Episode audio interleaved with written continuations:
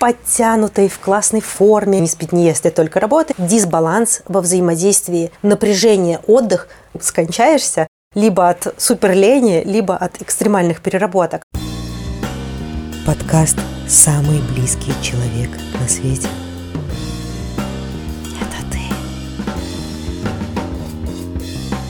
Всем привет, меня зовут Инга, и я рассказываю о том, как с помощью инструментов wellness, которые действительно работают, сделать себя счастливее и благополучнее. Подписывайтесь на меня прямо сейчас для того, чтобы об этих инструментах узнавать из каждого выпуска больше и больше, а я перехожу к теме данного выпуска. И сегодня я хочу в целом поговорить о wellness. Что это такое, нужен ли он всем и вообще зачем это слово придумали. Ну, собственно, со слова я и начну. Дело в том, что по образованию я лингвист-переводчик, и я не могу смотреть на слова без их этимологии, то есть происхождения. Слово wellness произошло от сочетания двух трендовых, скажем так, слов которые очень долго присутствовали на рынке. Первое слово известно большинству из вас, и это слово «фитнес». Оно сформировано из корня и суффикса. Корень «fit» означает подтянутый, в классной форме, такой весь здоровый и так далее. То есть как мы себе представляем человека, который занимается спортом, правильно, скажем так, питаемся, хотя мне не очень нравится эта формулировка, и в целом следит за тем, чтобы у него все было так чинно, мирно, благородно. «Нес» – это просто суффикс, который из прилагательного делает существительное существительное. И чаще всего он означает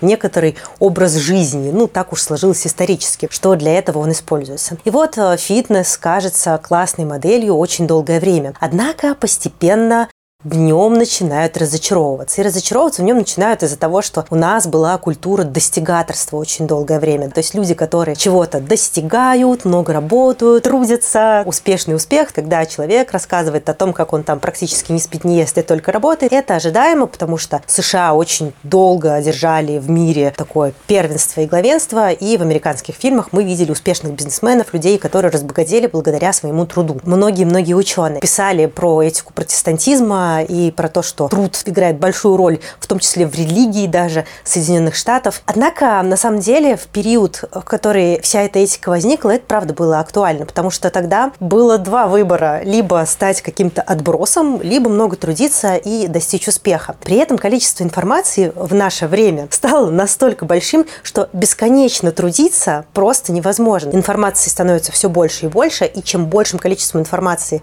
ты владеешь, тем более успешным ты станешь. Только мозг все еще переваривал информацию примерно на том уровне, как тысячу лет назад. То есть мы не можем переварить такое большое количество информации. И, соответственно, складывается огромное количество информации с безумной модой на переработки, на труд. И это все начинает взрываться у человека в голове. То же самое происходит в фитнесе. Случается тотальное безумие.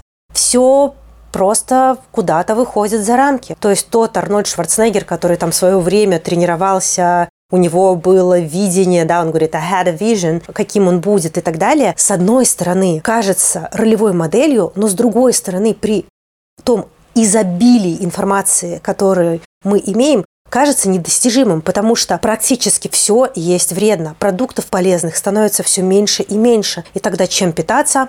Кура, греча, белый рис нельзя, бурый рис сначала было можно, потом уже нужно только дикий черный рис. В общем, все-все-все становится как будто бы вредным. Тебе нужно бесконечно сушиться, бесконечно тренироваться, есть обязательно 5, а то и 6 раз в день маленькими порциями полезной едой. То есть вам нужно 5-6 раз в день думать о том, что вы будете есть. Потом тебе говорят, что еще нужно питаться разнообразно, то есть на 7 дней в неделю тебе нужно придумать на каждый день 5 разных приемов пищи, при этом тебе нужно все еще трудиться на своей работе, еще и ходить в тренажерный зал, 3 раза в неделю заниматься силовыми тренировками, 2 раза в неделю заниматься кардиотренировками, а еще и нужно освоить йогу, растяжку, в общем, все-все-все-все-все это нужно совмещать со своей работой, и все приходит к тому, что люди просто-напросто решают отказаться от фитнеса. Ну, или думать как-то по-другому на эту тему, потому что это все невозможно делать. И мы это увидели на примере многих фитнес-блогеров, которые сначала говорили об успешном успехе, говорили о том, что нужно пахать, и нужно не доедать, и нужно сушиться и так далее. И вообще в целом пропагандировали такую силу воли. Они постепенно изменили свою позицию и стали говорить совсем по-другому. И вот наступает эпоха ковида, когда люди начинают задумываться о своем well-being, благосостоянии. Потому что в этот момент перед переработки у трудяг становятся просто колоссальными, потому что стерлась граница между работой и домом. Люди стали работать из дома все больше и больше. А у людей достаточно ленных таких возникла абсолютная благодать на то, чтобы ничего не делать. Получаем такой разрыв. С одной стороны, мы можем вообще ничего не делать и расслабиться. У нас есть на это теперь возможность. Нам не нужно тратить время на дорогу до работы. Мы можем по-своему отстроить свой рабочий график. И с другой стороны, мы сталкиваемся с людьми, которые не умеют это делать, впервые сталкиваются с необходимостью самостоятельно полностью выстраивать свой день и от этого перерабатывают. Происходит большое количество выгораний. Слово «выгорание» становится в целом достаточно таким популярным и даже над ним смеются. Тут приходит понятие well-being.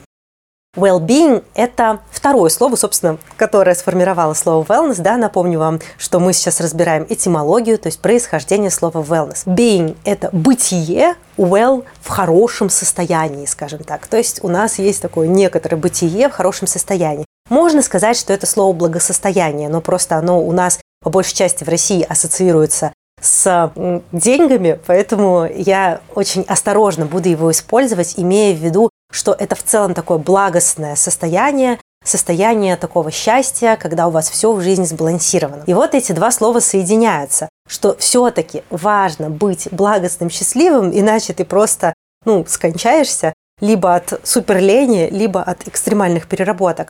И в то же время становится очевидным, что здесь есть некоторый, скажем так, образ жизни, и у нас есть уже привычное слово фитнес, и вот мы его превращаем в wellness. Wellness чаще всего характеризует как гармоничное развитие нескольких сфер своей жизни, своего физического здоровья, своего ментального здоровья, умственного, психологического, своей духовной жизни. Да-да, туда еще приписывают и кое-что такое, скажем так, эзотерическое. Оно не всегда связано с эзотерикой, но сейчас не об этом мы получаем такое классное, казалось бы, и доброе определение. Здесь я хочу вас предостеречь. У нас уже есть ошибка, которую мы совершали, когда слишком зациклились на фитнесе. Wellness, он про другое.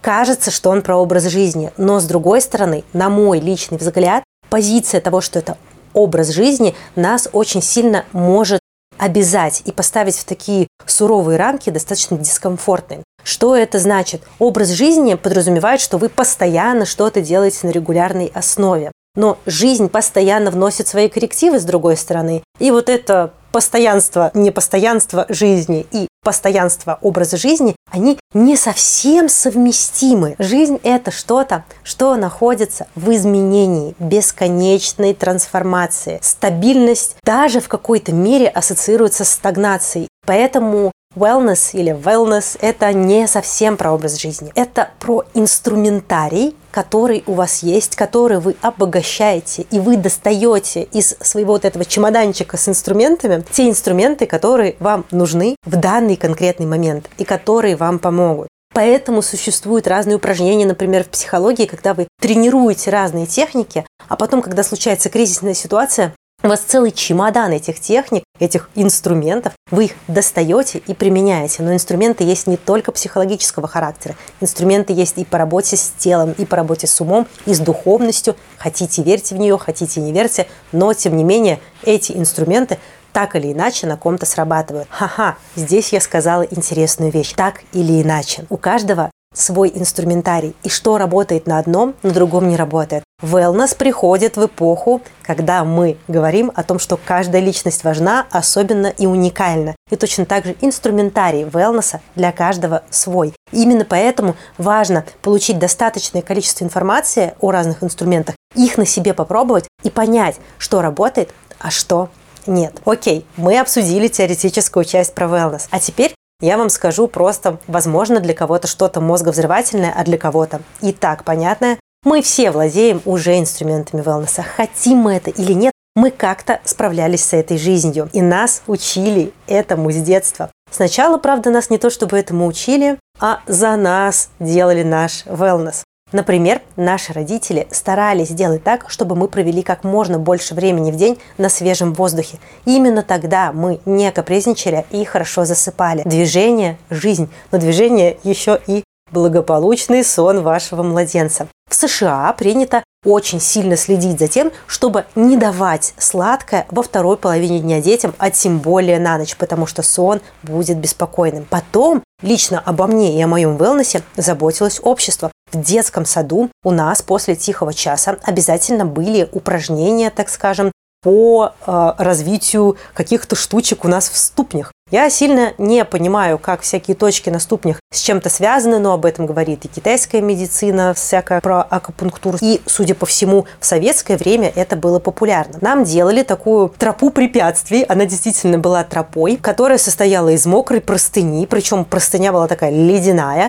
Также коврика с какими-то иголочками, затем коврика с роликами, такого роликового массажера для стоп. И мы после тихого часа там проходили и классненько так пробуждались от этих занятий. Перейдем к следующему этапу нашей жизни, чтобы в очередной раз убедиться, что мы владеем инструментами wellness. Потом мы идем в школу после детского сада, и нас и на этапе школы как бы обучают вот этим всем вещам. Например, моя классная руководительница попросила школьного психолога проводить нам вне классные уроки по взаимодействию между разными группами. И они были достаточно классные. Мы делали много интересных упражнений на социализацию. Хотя, на мой взгляд, этап такой осознанной социализации случается чуточку позже. А мы вступаем в эпоху, когда сами начинаем контролировать свою жизнь. Тогда мы становимся подростками. И вот, будучи подростками, мы понимаем чаще всего, что хотим что-то поменять в своей внешности. Это такой нормальный этап. Тогда мы начинаем заботиться о своем внешнем виде с точки зрения одежды, и я именно в это время увлеклась модой. А с другой стороны, мы начинаем думать о физической форме. И, например, мой супруг именно в период подросткового своего такого кризиса восприятия своей внешности, он был достаточно тощ, начал ходить в тренажерный зал, и сегодня он весьма неплохо понимает, какой тренажер как работает. Так что наши комплексы на самом деле могут сослужить нам добрую службу. Но об этом даже будет у меня целый выпуск не забуду напомнить вам на меня подписаться. Я об этом так прошу, потому что я только начинаю такую свою деятельность, и для меня очень важна ваша поддержка. Ну ладно, давайте быстренько закончим уже этот исторический экскурс, перейдем к эпохе нашей студенческой жизни, когда мы становимся студентами или идем там, не знаю, в техникум, то у нас происходит этап такой активной социализации. Чаще всего там вступает, конечно, в жизнь какие-то вещи типа алкоголя, когда мы приходим на вечеринки, там развлекаемся, совершаем свои первые ошибки в отношениях. Ну, может быть, кто-то и не первые, и успел уже натворить дел в школе, но мы учимся взаимодействовать с другими людьми, мы учимся взаимодействовать с противоположным полом, мы учимся понимать, что в отношениях наше, а что не наше. И период социализации в этот момент очень важен. Многие в это время меньше уделяют внимания там, тому, чтобы рьяно ходить в тренажерный зал, но зато приобретают другие навыки.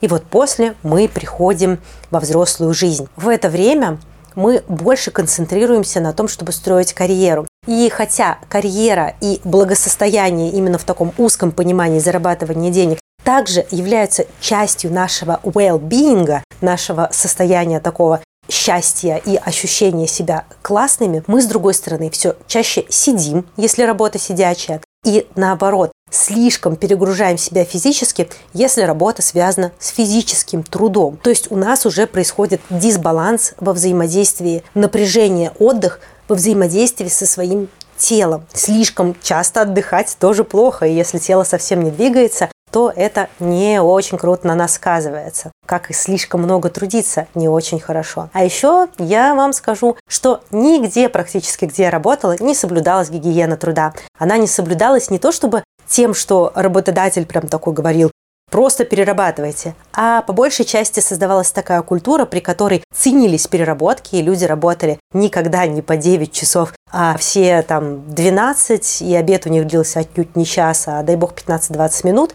И это считалось очень крутым. Классно, конечно, работал на карьеру и безумно круто работал на то, чтобы совсем потерять синхронизацию с самим собой. И вот здесь мы должны вспомнить тот момент, когда мы были в детском садике. И когда нам кто-то расстилал вот эту дорожку, дорожку велнеса. Мы должны прокладывать дорогу велнеса сами себе, будучи взрослыми. И у нас на самом деле на сегодняшний день, в 21 веке, существует огромный инструментарий для того, чтобы это делать. Более того, я говорила вам, что мы уже владеем некоторыми инструментами. Об этом я буду рассказывать дальше. В следующем выпуске я расскажу про три составляющие счастья, а точнее три области, которые с научной точки зрения влияют на наше состояние и влияют вообще даже на возникновение наших психологических заболеваний. А на этом у меня все. Спасибо, что были со мной. До следующих встреч. Пока-пока. Заботьтесь, пожалуйста, о себе.